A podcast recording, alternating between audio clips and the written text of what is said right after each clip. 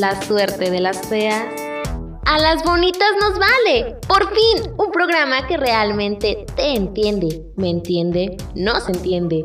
Porque estas cosas solo a nosotras nos pasan. Escucha El Mal de las Bonitas, tu podcast favorito.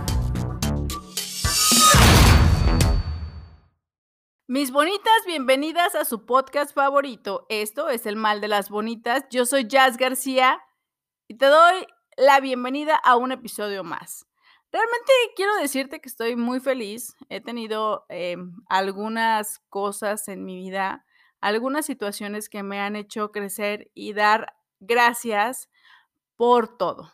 Eh, creo que a veces solamente esperamos dar gracias por las cosas buenas, pero ¿qué tal que, bueno, yo siento que no hay cosas buenas ni cosas malas. Creo que hay cosas que nos ayudan para todo, obra para bien.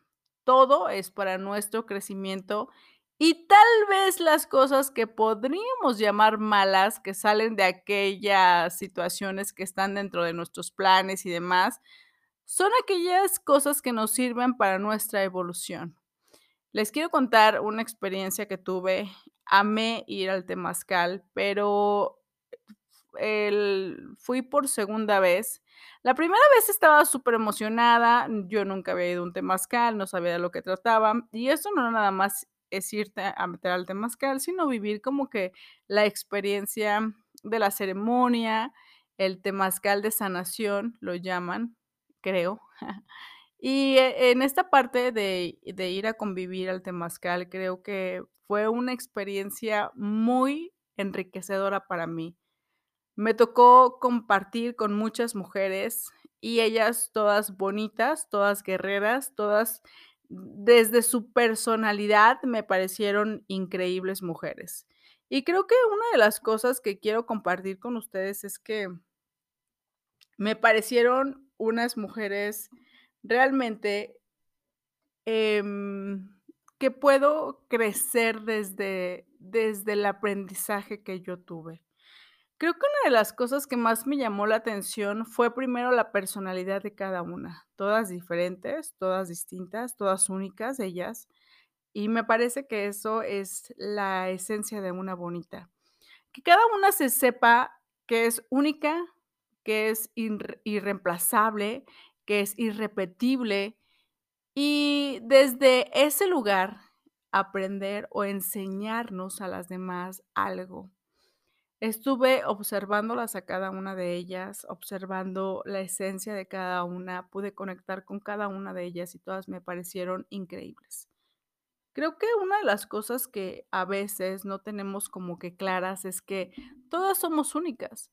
Y a veces escucho mucho por ahí cosas como de, no, es que yo soy mejor que tú y yo soy más chingona que tú y así, ¿no? Y de repente hay como que cosas chistosas que estamos compartiendo de, yo tengo cosas más chingonas que tú. Y creo que eso es desde la carencia, porque todas tenemos cosas increíbles que compartir la una con la otra. Em, hubo algo que, que, me llama mucho la atención a raíz de que estuve leyendo un libro que se llama Cuando mamá lastima de mi querida Rayo Guzmán, que en algún momento quiero invitarlas a, mm, quiero invitarla a que haga un podcast conmigo, pero bueno, estamos teniendo un club de lectura y elegí este libro de Cuando mamá lastima porque creo que desde aquí empiezan muchas de nuestras heridas de infancia. Em, y no es por señalar a las mamás, no es por decir es que ellas son malas y nos lastimaron y así, realmente no es desde ese lugar porque, bueno, si, si vamos un poco más atrás, yo soy fiel creyente de que firmamos un pacto con esas mamás para que nos enseñaran una cierta lección para nuestra evolución. Esto es algo que he ido aprendiendo a lo largo de este tiempo y, y yo estoy hoy agradecida con las heridas de infancia que de alguna, de alguna manera mi madre dejó en mí, porque ella solamente ha cumplido con la parte del pacto de, de cumplir. En, el podcast, en el episodio pasado, creo que les hablaba acerca de esta parte, que cada uno de nosotros tenemos, es como si estuviéramos en una obra y entonces cada uno de nosotros tiene como este papel que, que representar. Y qué bonito que cada uno se meta en su papel, no hay un backstage, no hay como en esta parte de, ay, vamos a platicar qué tal nos va a salir nuestra actuación. O sea, no hay esto, ni ensayos, ni nada, o sea, como va. Entonces, creo que em, la parte en la que vamos eh, trabajando nuestras heridas es para un propósito. Y justo ayer cuando la mayoría de ellas eran mamás. Bueno, son mamás. Creo que en nuestra cultura del país donde yo vivo, no sé si en el país que tú estés escuchando esto también suceda, pero aquí es como que las mamás tienen que renunciar a ellas. O sea, si tú trabajas, está muy bien visto que renuncies a tu trabajo para que te dediques a los hijos, para que eh, te entregues y ser una madre como tan entregada, ser una madre que renuncie a su propia vida, que renuncie a ella, que se entregue por completo a los hijos, está muy bien visto. Pero realmente creo que es algo que, imagínate, cuando nosotros encontramos nuestra pasión, cuando nosotros encontramos lo que verdaderamente amamos, esto nos hace felices. Y renunciar a esto, renunciar a tu trabajo, renunciar a tus sueños, renunciar a esto para poder de alguna manera entregarte a alguien más, entregarte a tu hijo, entregarte a tus hijos, entregarte a tu familia, creo que me parece muy egoísta. Y hay muchas personas que dirán, no, es que es lo adecuado, es que es lo indicado, que la mamá renuncie para que pueda, este, de alguna manera, entregarse a sus hijos y a su familia. Es parte de nuestra cultura y me parece que no ha funcionado, porque si hubiera funcionado sería algo o una estrategia que realmente disfrutaran las mamás, pues no habría tantas heridas de infancia, ¿no? O sea, no habría tantos hijos con mamitis, porque realmente, o, o tanto machista, porque les tengo que decir que los machistas, que los hijos con mamitis, que los que ese tipo de hombres es educado por mujeres, por mujeres que dicen, no, mi amor, tú no levantes los platos, o sea, lo hago yo, de no, mi amor, este, tú, tú eres el hombre y tú trabajas y que tu mujer tiene que estar en tu casa y que tu mujer no debe de ganar más que tú y que tu mujer debe de estar entregada a tus hijos y demás, ¿no? O sea, a mí sí me hace muy pendeja esta mentalidad y, mm, y realmente ha sido algo con lo que hemos luchado, o sea, han sido cosas que mujeres han ido propagando y ha estado en contra de mujeres. Entonces, me parece muy estúpido realmente porque, okey, yo como mujer, ¿cómo voy a educar a un machito que después va a tratar mal a otra mujer? Entonces es algo que hemos ido aprendiendo, que nadie ha cuestionado, que nadie ha dicho: "Oye, pero, ¿por qué lo estamos haciendo?". Y mujeres que se han atrevido a cuestionarlas, a cuestionar esta crianza, eh, les han llamado brujas, les han llamado feministas, les han llamado machorras, o sea, les han dicho demasiadas palabras que realmente no me parece que estén describiendo lo que realmente están haciendo, me parecen a mí revolucionarias, mujeres que están realmente, mm cuestionando lo que está sucediendo. Y a mí me parece que, ¿cómo yo como mujer voy a educar a un hombre para que trate mal a otra mujer?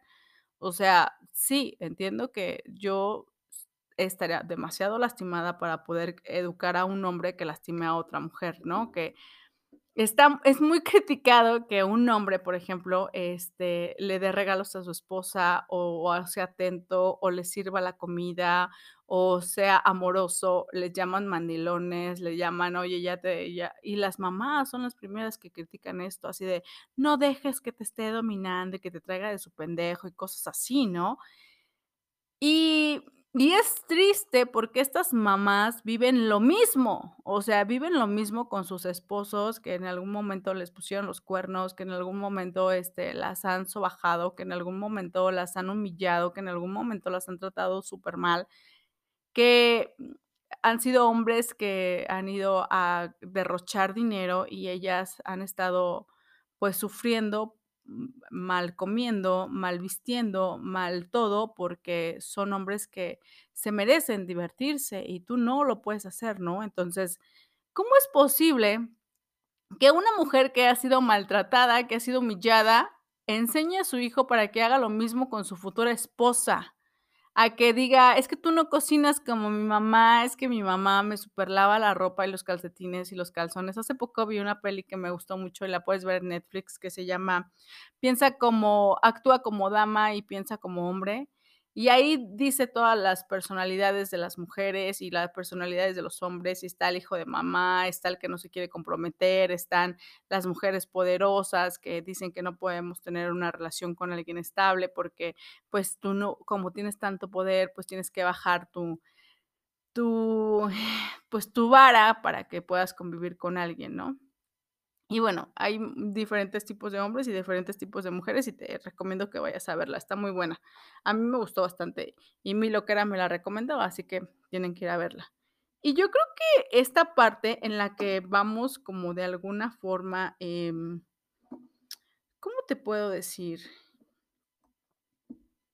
Mm, tratando como no nos gusta que nos traten, renunciando siendo madres de alguna manera abnegadas, siendo unas madres que fuimos controladas, bueno, que fueron controladas y que después controlas. Y entonces siempre estamos viviendo desde la herida, desde la carencia. Cuando yo escuchaba a estas mujeres, había quien decía, es que yo he perdonado todo. Y hay muchas de nosotras que no, no necesitamos estar casadas para perdonar un chingo de cosas. Y entonces, em, creo que viene desde las desde las heridas de infancia, a veces nos cuesta muchísimo trabajo también por la parte de la cultura que no podemos aceptar que los papás nos hirieron. Digo, algunos papás no dudo que lo hayan hecho con toda la intención, porque sí hay papás que demasiado lastimados y, y lo hacen con la intención de lastimar, de seguir propagando este veneno. Pero hay personas que no lo hacen con la intención, que realmente es un patrón que aprendiste y lo reproduces y lo reproduces y lo reproduces y no es algo como que, que tú digas, ay, lo quiero hacer, ¿no? A veces decimos esta parte de no quiero ser como papá y no quiero ser como mamá y rechazamos tanto esta parte que todo lo que rechazas persiste, todo lo que resistes persiste. Y cuando tú estás rechazando, entonces te vas hasta el otro extremo.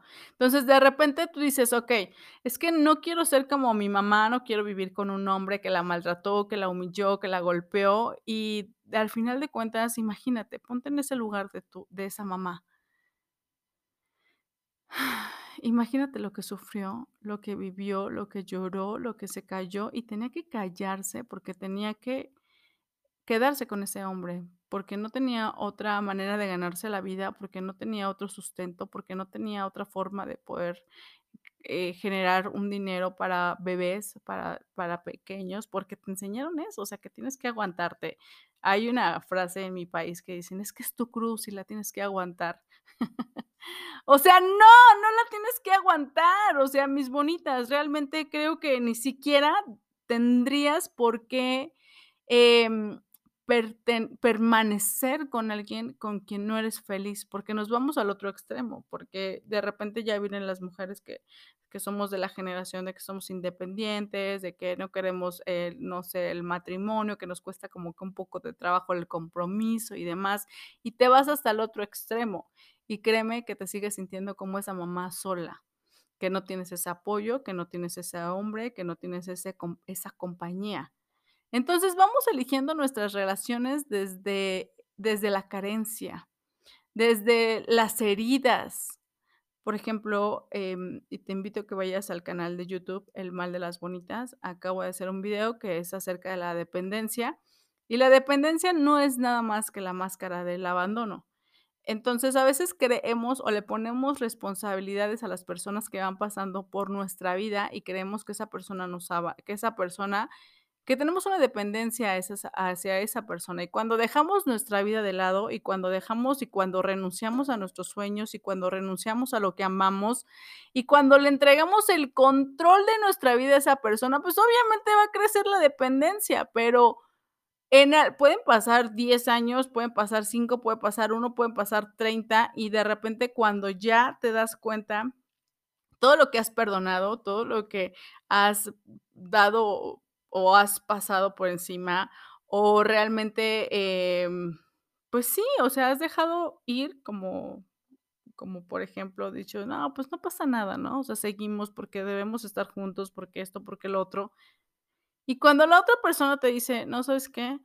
pues yo ya no quiero estar contigo porque sí, tú me perdonaste siempre, yo no te voy a perdonar algo que yo creo que hiciste, que tal vez ni siquiera lo hiciste, realmente ni siquiera es una falla, solamente, pues, cuando lo vemos desde la desde la parte de las de la víctima, pues entonces nos sentimos heridos, ¿no? Y a lo mejor ni siquiera fallaste, o sea, o ni fallaste, o sea, no está a lo mejor, ni fallaste, ni hiciste nada fuera de, pero esta persona se siente como con el derecho de decir: "¿Sabes qué? No no puedo, no quiero", y está en todo su derecho, o sea, realmente creo que las personas no no somos dueñas de nadie, y en algún momento, si esa persona se quiere ir, está, eh, la puerta abierta para que se vaya.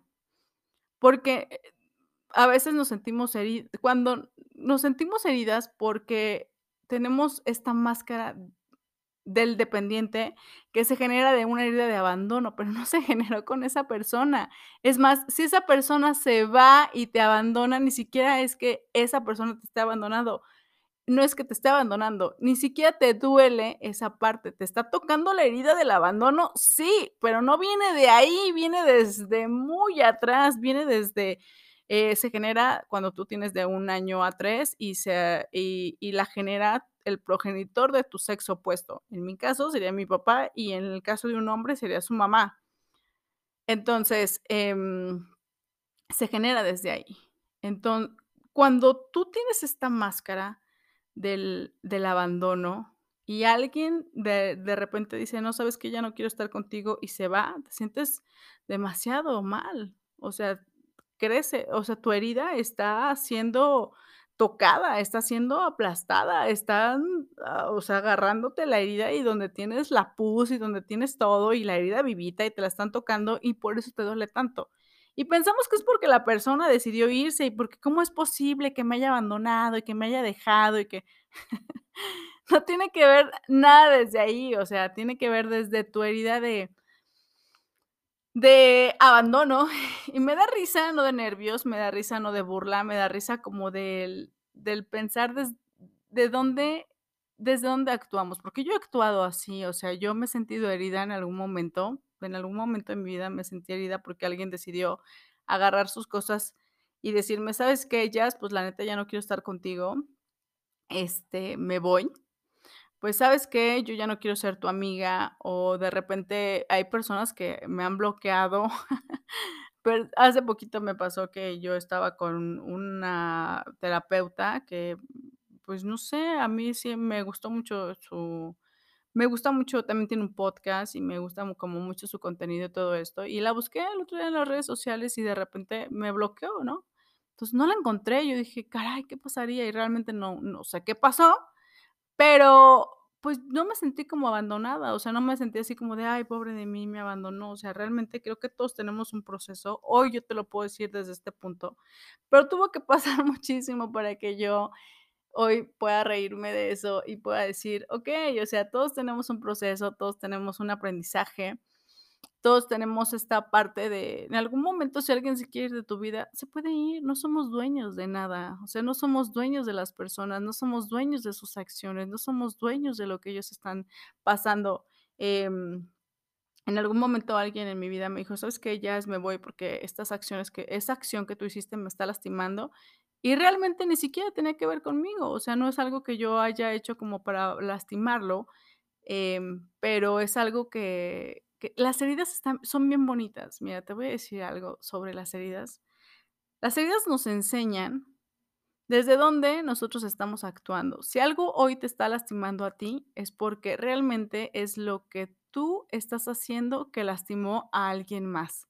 Pero cuando no lo hacen, o cuando creemos que no lo hacen, pues nos sentimos mal. Creo que a veces tenemos, por ejemplo, ¿qué tal que tienes, am, algún recelo con alguna acción y estás como que sintiendo como que esta parte de la herida te la tocan, y te la tocan, y te la tocan, y tú de repente sientes como que te están lastimando muchísimo y te sientes enojada, y te sientes frustrada, y te sientes como con ganas de reclamar todo el tiempo, pero es porque la herida está ahí, está latente, y a lo mejor no es la herida de abandono y es cualquier otra herida. La de la traición, la de la injusticia, la del rechazo, la de la humillación, puede ser. Entonces, pero hoy te estoy hablando de la herida de abandono porque noto mucha dependencia en muchas de las relaciones. Creo que no sabemos lo que es el amor. Y el amor es algo que no tiene que ver con, con el miedo, porque cuando hay miedo no hay amor, porque el verdadero amor echa fuera todo temor. Entonces creo que vivimos muchas relaciones desde la dependencia, desde las heridas, desde la carencia. Y cuando vivimos desde ahí es para que nos enseñe, en para que, la- para que nos enseñe la lección cómo es que estamos tratando a los demás. Por ejemplo, si algo hoy te duele muchísimo y tal vez tú generaste esa herida también en alguien, bueno, no generaste esa herida en alguien más, tú tocaste la herida de alguien más, es lo correcto. Tú tocaste la herida en alguien más. Y después cuando se te voltea la tortilla, como dirían en mi país, o cuando se te voltea, o cuando tú crees que te hicieron lo mismo y que te, te super traicionaron y así, ¿qué tal que no fue así? O sea, realmente solamente te está demostrando la vida cómo es que la otra persona se sintió en ese momento. Pero tenemos dos opciones, verlo desde la, desde la parte responsable y decir, ok, yo también he causado este daño, este daño yo lo generé y lo que hoy yo tengo en mi cabeza no es lo que la otra persona hace, sino lo que realmente yo he hecho y eso es lo que me causa daño. O hacerte la víctima y decir, es que ¿por qué me pasó esto a mí? O sea, no puede ser, o sea, me traicionó, o sea, ¿cómo es posible? Y bla, bla, bla, ¿no? Y hacerte la víctima todo el tiempo. Y tienes esa opción y es tu vida y puedes hacer lo que se te dé la chingada gana con tu vida. Pero entonces la vida te va a volver a traer la misma lección y la misma lección y la misma lección hasta que sepas en realidad lo que se siente y cómo has hecho sentir a los demás.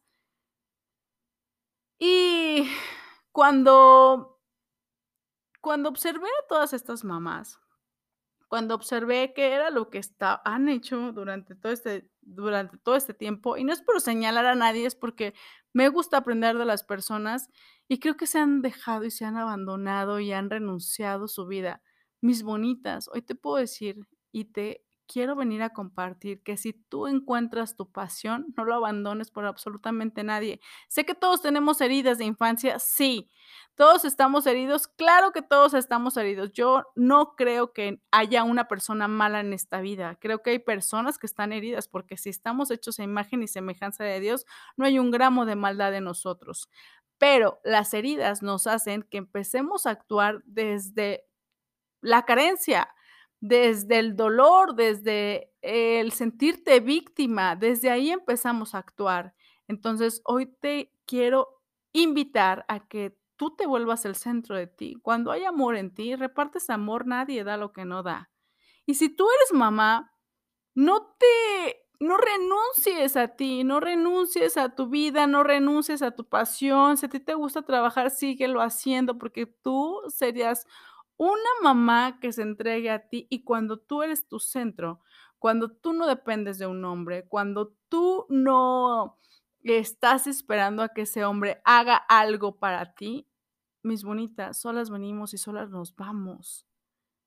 Hoy te pido que te vuelvas tú el centro de tu vida, que empieces a trabajar contigo, que vayas a terapia, que vayas a Reiki, que vayas a los temazcales, que vaya, que busques este crecimiento espiritual porque lo necesitamos, necesitamos amor para compartir amor. Si tú eres mamá, sabes que la responsabilidad de educar a otro ser es muy grande porque nosotros tuvimos padres y la responsabilidad es muy grande y no los vamos a hacer víctimas y no es por señalarlos, no es por decir es que tú hiciste y tú volviste, no, o sea, realmente eran las experiencias que debimos de haber vivido, que es, nuestra alma debió de haber vivido, pero hoy somos adultos responsables que tenemos que tomar el timón de nuestra vida para poder dirigirlo. Entonces hoy te invito, mi bonita, a que encuentres tu pasión, a que sanes tu espíritu, a que empieces a trabajar con tus heridas de infancia, a que empieces a entender que todo tiene un para qué. Y si alguien se va de su vida, bendícelo, agradecele y es el maestro, el maestro de la experiencia que debes de vivir. No pasa nada, mi bonita, no pasa nada. Es una experiencia que tienes que vivir y si tienes ganas de llorar, llores, si tienes ganas de sufrir, sufre, pero una cosa sí te voy a decir, acuérdate, acuérdate que después de la, tormenta, de la tormenta, acuérdate que después de la tormenta siempre viene la calma. y agradece en todo momento porque todas las circunstancias están hechas para tu crecimiento. Todo obra para bien, pero depende de cómo es que lo midas. Mídelo desde el lugar del agradecimiento todo el tiempo. Agradece todo lo que sucede y pídele al universo, a Dios, en lo que tú creas, que te ayude a entender para qué estás viviendo la situación, para que puedas pasar tu lección, para que puedas seguir con tu crecimiento y con tu evolución, porque todo es para crecer. Mi bonita, hoy te agradezco que estés aquí escuchando este podcast, que vayas y repartas amor, que encuentres tu pasión, que te sepas única, que te sepas auténtica, que te sepas inigualable. Eres una diosa poderosa. Y si te lastimaron, es momento de perdonar, de perdonarte y de saber para qué pasó toda esta situación. Porque recuerda, todo obra para bien. Yo soy Jazz García, esto es El Mal de las Bonitas. Nos vemos hasta la próxima. Ojalá que hayas disfrutado de este episodio. Sígueme en Facebook e Instagram como Manchas de Leopardo. Gracias por darte este espacio en El Mal de las Bonitas.